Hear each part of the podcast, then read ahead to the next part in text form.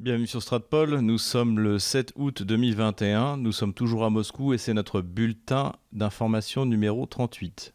Avant de démarrer cette vidéo, abonnez-vous, mettez un pouce bleu et n'hésitez pas à faire un don en allant sur PayPal, Tipeee ou Patreon, c'est dans la description de cette vidéo.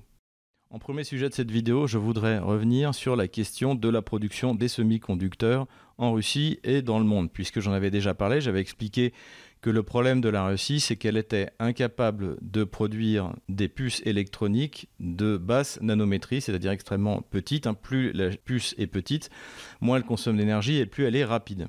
Aujourd'hui, le standard à Taïwan ou en Corée, c'est 7 nanomètres. Et la Russie, elle est capable de produire à 90-130 euh, en série et je crois qu'elle a atteint, euh, mais en petit volume, euh, de la production à 65 nanomètres. Un de nos auditeurs a fait justement remarquer que si euh, la Russie produisait des microprocesseurs comme le Baikal, comme l'Elbrus, euh, comme le Multiclet, qui sont des microprocesseurs de basse nanométrie. Alors il ne faut pas confondre une chose dans cette technologie, c'est de mettre au point l'architecture et ensuite de forger la, puce. C'est deux choses différentes. Et effectivement, la Russie a été capable de mettre au point des architectures de puces électroniques en basse nanométrie. Les microprocesseurs Elbrus, par exemple, équipent tous les ordinateurs des administrations russes. C'est une question de souveraineté nationale.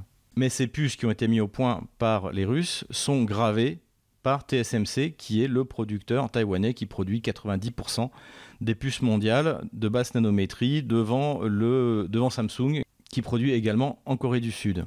Les Russes sont parfaitement conscients de l'enjeu et d'ailleurs ont commencé une concentration de tous les actifs qui concernent cette technologie de production des puces électroniques avec un, gros programme qui a été euh, décidé par le Premier ministre Michoustine. Nous en avons déjà parlé et nous avons également quelques doutes sur la capacité, euh, même des doutes certains sur la capacité de la Russie à rattraper son retard.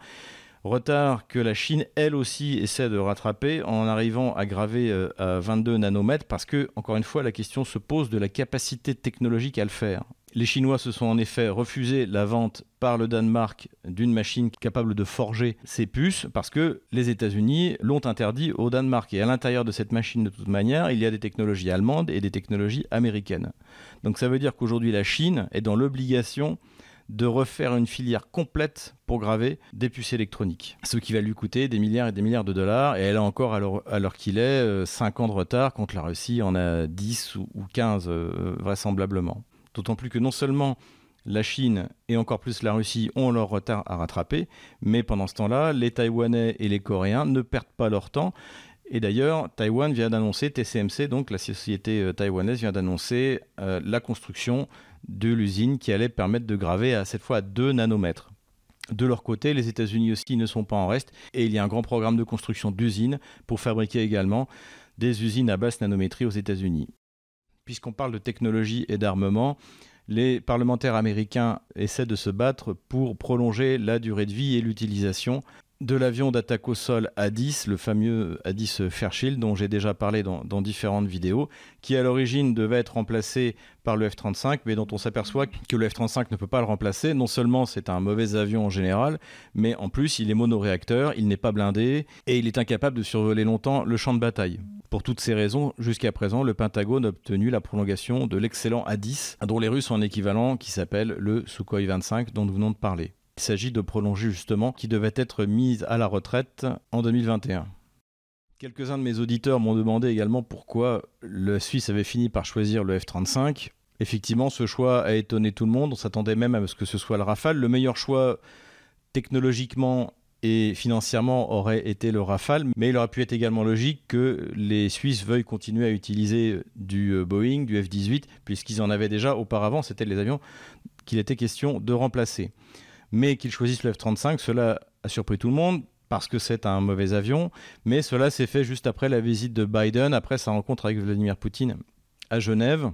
Il est vraisemblable que les Suisses ont obtenu autre chose de la part des États-Unis et qui n'a rien à voir avec le fait d'avoir un avion efficace euh, ou bon marché. Mais d'après ce qu'ont dit les détracteurs du F-35 en Suisse, en fait, on a donné pour les mêmes missions plus d'heures de vol au Rafale et aux autres concurrents qu'au F-35. Donc effectivement, ça fait baisser le coût d'exploitation du F-35. En tout état de cause, euh, il est loin d'être certain que le F-35 l'emportera tout de même, puisque la, Suisse est un pays euh, très démocratique de, votation et plusieurs partis ont déjà fait savoir que si c'était le F-35, ils demanderaient un référendum sur ce choix.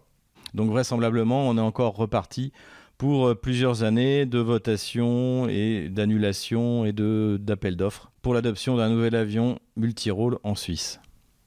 Beaucoup d'ukraineries pour ce bulletin. La première, eh bien, c'est que Hubert Fayard, l'ancien euh, président de la représentation de la République populaire de Donetsk, et Christelle Néant, reporter de guerre présente dans le Donbass, ont été mis sous sanction de l'administration présidentielle du président Zelensky. En ce qui concerne la représentation de la DNR en France, elle avait déjà été dissoute depuis quelque temps par le régime gauchiste français. Et en ce qui concerne Christelle Néant, on peut se demander ce que le reproche Zelensky, ce n'est sans doute pas ses nombreuses missions humanitaires pour aider les orphelinats, les écoles.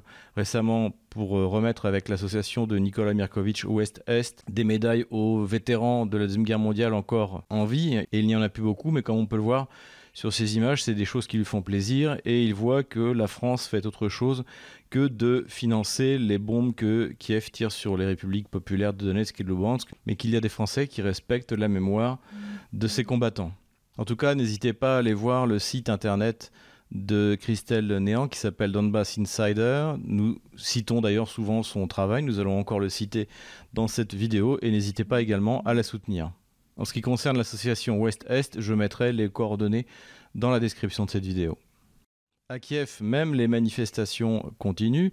On a vu les défilés pour la SS Galichina. La semaine dernière, c'était la Gay Pride kievienne où, il faut le dire, il y avait très peu de monde. On est toujours hein, dans un pays d'Europe de l'Est qui a été euh, protégé paradoxalement par le communisme euh, des débordements du gauchisme des années 50-60 euh, occidentales.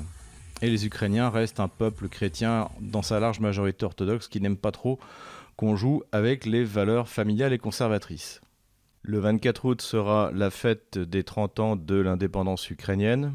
L'Ukraine, pour la première fois, existait en tant qu'État indépendant en décembre 1991, lorsque les trois présidents des républiques socialistes soviétiques slaves se sont mis d'accord à Belgeva en Biélorussie pour mettre fin à l'URSS. Donc il y avait à l'époque Boris Yeltsin, il y avait le président biélorusse Shushkevich et Leonid Kravchuk, l'Ukrainien, qui est toujours actif, notamment dans le cadre des négociations sur les accords de Minsk. Zelensky a bien sûr essayé d'en faire des tonnes avec un défilé militaire, mais cela ne cache pas l'échec absolu de l'entité ukrainienne depuis eh bien, ces 30 dernières années, où les gouvernements qui se sont succédés ont systématiquement détruit l'héritage russe et soviétique dont l'Ukraine avait largement bénéficié. Nous en avions parlé dans un de nos derniers bulletins. Le départ du ministre de l'Intérieur Arsène Avakov commence à porter ses conséquences, notamment vis-à-vis des milices ukro-nazies, en particulier celle du National Corpus plus connu sous le nom de Azov. En effet, tout d'un coup, le SBU a découvert que eh bien, cette euh, structure était en fait une structure mafieuse qui était fortement engagée dans le racket, dans l'extorsion, dans les raids contre les entreprises. Et il y a des enregistrements, des menaces, de quoi faire un beau procès. Et d'ailleurs, plusieurs membres de Azov ont été arrêtés, ce qui a provoqué une manifestation que l'on voit sur ces images notamment avec le chef de cette organisation dont nous avons déjà parlé, Andrei Belitsky, donc qui était euh, une émanation d'Arsène Avakov, l'ex-ministre de l'Intérieur. Belitsky et le National Corpus visiblement ont perdu leur, ce qu'on appelle dans l'ex-Union soviétique leur krisha, c'est-à-dire leur toit, le toit qui les protégeait. Et même si dans l'interview qu'il donne lors de cette manifestation, Bileski promet que les choses vont, chauffer, on se demande ce qu'il va pouvoir faire dans la mesure où ce n'a jamais été un mouvement autonome. Il était soutenu soit par des structures étrangères, soit par des oligarques, soit par le gouvernement qui vient jusqu'au départ d'Arsène Avakov. Donc il semble que, comme on pouvait le prévoir, la purge aurait commencé. À cela s'ajoute le soi-disant suicide d'un certain Vitaly Chichov, donc qui était le président de la maison biélorusse en Ukraine. C'est-à-dire c'était une structure qui euh, était chargée d'accueillir en Ukraine les dissidents biélorusses. C'était quelqu'un de, de, très peu connu, de très peu actif. Et donc même si on peut avoir des doutes sérieux sur le fait qu'il se soit suicidé, l'idée d'accuser le KGB paraît probable. Le KGB, je rappelle, ce sont les services secrets biélorusses, puisque cette personne ne représente rien. En revanche, lui aussi était en contact avec Avakov. Et si quelqu'un bénéficie de ce suicide, c'est bien Avakov ou alors les services euh, secrets ukrainiens de SBU qui étaient en, contact avec lui. Même la presse euh, pro-Kiev le reconnaît. Autre raison pour laquelle le KGB biélorusse n'aurait pas intérêt à assassiner Shishov, c'est que c'est un euh, ukro-nazi ou plutôt un biélo-nazi un peu comme euh, l'ex-dissident euh, Protasevich dont nous avons également parlé et qui désormais est passé du côté de Loukachenko. Donc au lieu d'assassiner Shishov, le KGB biélorusse aurait eu plutôt intérêt à montrer la nature réelle de l'engagement de ce personnage. Autre suicide récent, le numéro 2 du SBU. Hein, je rappelle, le SBU c'est le contre-espionnage ukrainien, en fait, c'est la police politique ukrainienne. C'est une espèce de NKVD kievien. Eh bien, le numéro 2 du SBU de Dniepro, lui aussi s'est suicidé en écrivant euh, une lettre et qui incriminerait son patron direct mais il est peu probable que l'enquête aille très loin. Je vous rappelle que Dniepro est sous le contrôle d'une des émanations euh, de Kolomovski qui s'appelle Filatov et qui avait justement trahi euh, Kolomovski. Donc on assiste également dans cette ville à un règlement de compte mafieux et ce n'est sûrement pas le dernier. Ajoutons pour finir avec cette épidémie de suicide en Ukraine que ce n'est pas le premier suicide opportun qui a lieu, puisqu'en 2018, le pilote du Sukhoi 25 que les Russes soupçonnent d'avoir participé comme observateur ou comme acteur à la destruction par l'armée ukrainienne du Boeing MH17 au-dessus du Donbass en juillet 2014, eh bien, bien qu'étant un jeune père de famille, plein de succès puisqu'il était directeur de l'aéroport de Nikolaïev, il s'était donné la mort, ce qui fait qu'on ne saura jamais ce qu'il a vu et, ou ce qu'il a fait. Pour ceux que cette histoire intéresse, je vous renvoie à l'excellente vidéo que j'avais faite qui a eu, à ma grande surprise, euh, peu de succès sur l'affaire du MH17. Je mettrai le lien dans la description de cette vidéo. Et enfin, avant d'achever cette vidéo, la fiche de lecture de la semaine. Alors, il s'agit de Vladimir Poutine par lui-même, collection dirigée par Pierre-Yves Rougeron. Donc, euh, je remercie la maison d'édition de, m'avoir envoyé euh, ce livre. Et donc, il s'agit en fait d'un recueil de textes, ou plutôt un recueil de, discours et d'interviews de Vladimir Poutine. De, le premier date d'août 1991, donc on est encore en URSS. Il vient d'entrer à la mairie de Saint-Pétersbourg auprès d'Anatoly Sobchak, jusqu'en février 2000, où il est à la veille de devenir président de la Fédération russe, ce qu'il est encore aujourd'hui. Alors, les textes ont été euh, euh, présentés et traduits par Romain Bessonnet je veux dire qu'en tant qu'historien, c'est ce qu'on appelle une source primaire, donc c'est extrêmement intéressant. Ça permet de, de, travailler sur euh, cette histoire en fait qui est mal connue, qui est l'histoire euh, du Poutine pré-présidentiel. Donc on sait qu'il y a eu la guerre en Tchétchénie. Mais ce qu'on ne sait pas surtout, c'est que Vladimir Poutine savait dès le début là où il allait et avait en quelque sorte une certaine idée de la Russie. Alors, je ne vais pas citer tous les discours, bien sûr, mais j'en ai retenu trois qui m'ont paru importants.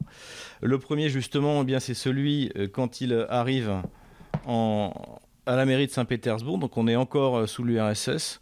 On est en août 1991. Et en fait, ce que dit Vladimir Poutine déjà à l'époque, ce qu'il reproche en fait au régime soviétique, c'est d'avoir créé des entités qui n'ont jamais existé dans des frontières qui n'ont jamais existé. C'est exactement ce qu'il vient de dire au sujet de l'Ukraine, mais il ne parle pas, il ne parle pas que de l'Ukraine d'ailleurs. La Biélorussie aussi est une entité qui n'avait jamais existé. On l'a, présenté dans une de nos vidéos il y a un an. Et déjà à l'époque, il utilise le terme de bombe à retardement qu'il a repris euh, par la suite. Pour ceux qui nous suivent, eh bien à chaque fois nous, nous avons euh, régulièrement cité justement ces termes de Vladimir Poutine. Je, vais lire l'extrait. En fait, la tragédie de l'effondrement de notre État, on ne peut pas l'appeler autrement que tragédie. En effet, les dirigeants d'octobre 1917 ont posé une bombe à retardement sous ce bâtiment, le bâtiment de l'État unitaire qui s'appelait la Russie. Qu'ont-ils fait? Ils ont découpé notre pays en différentes principautés qui ne figuraient autrefois sur aucune carte de la planète Terre.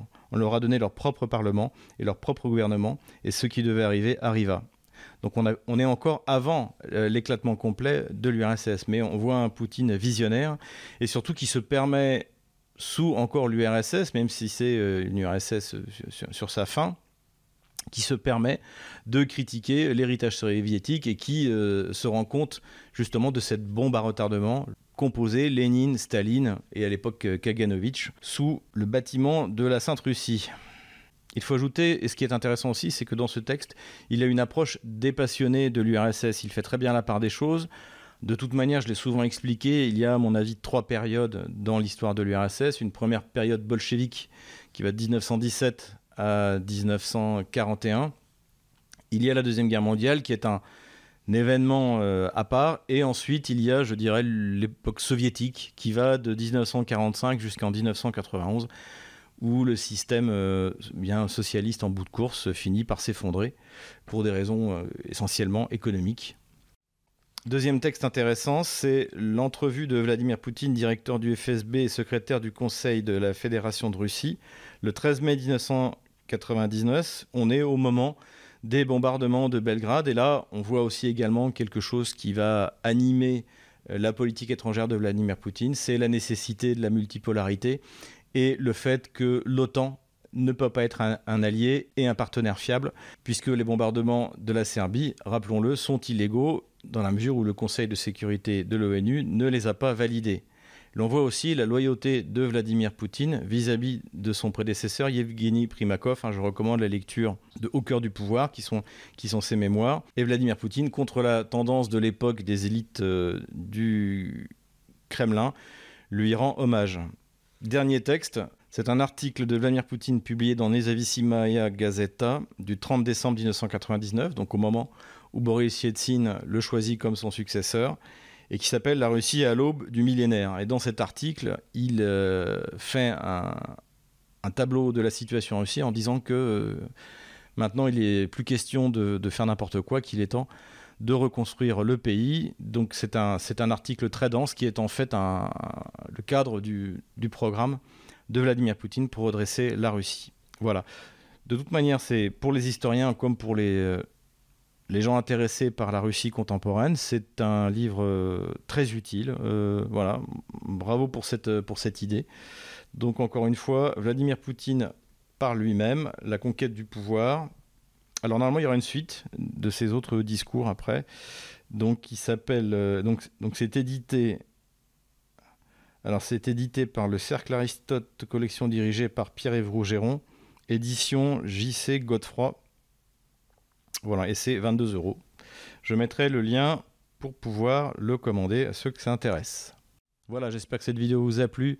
Mettez un pouce bleu, abonnez-vous et faites un don.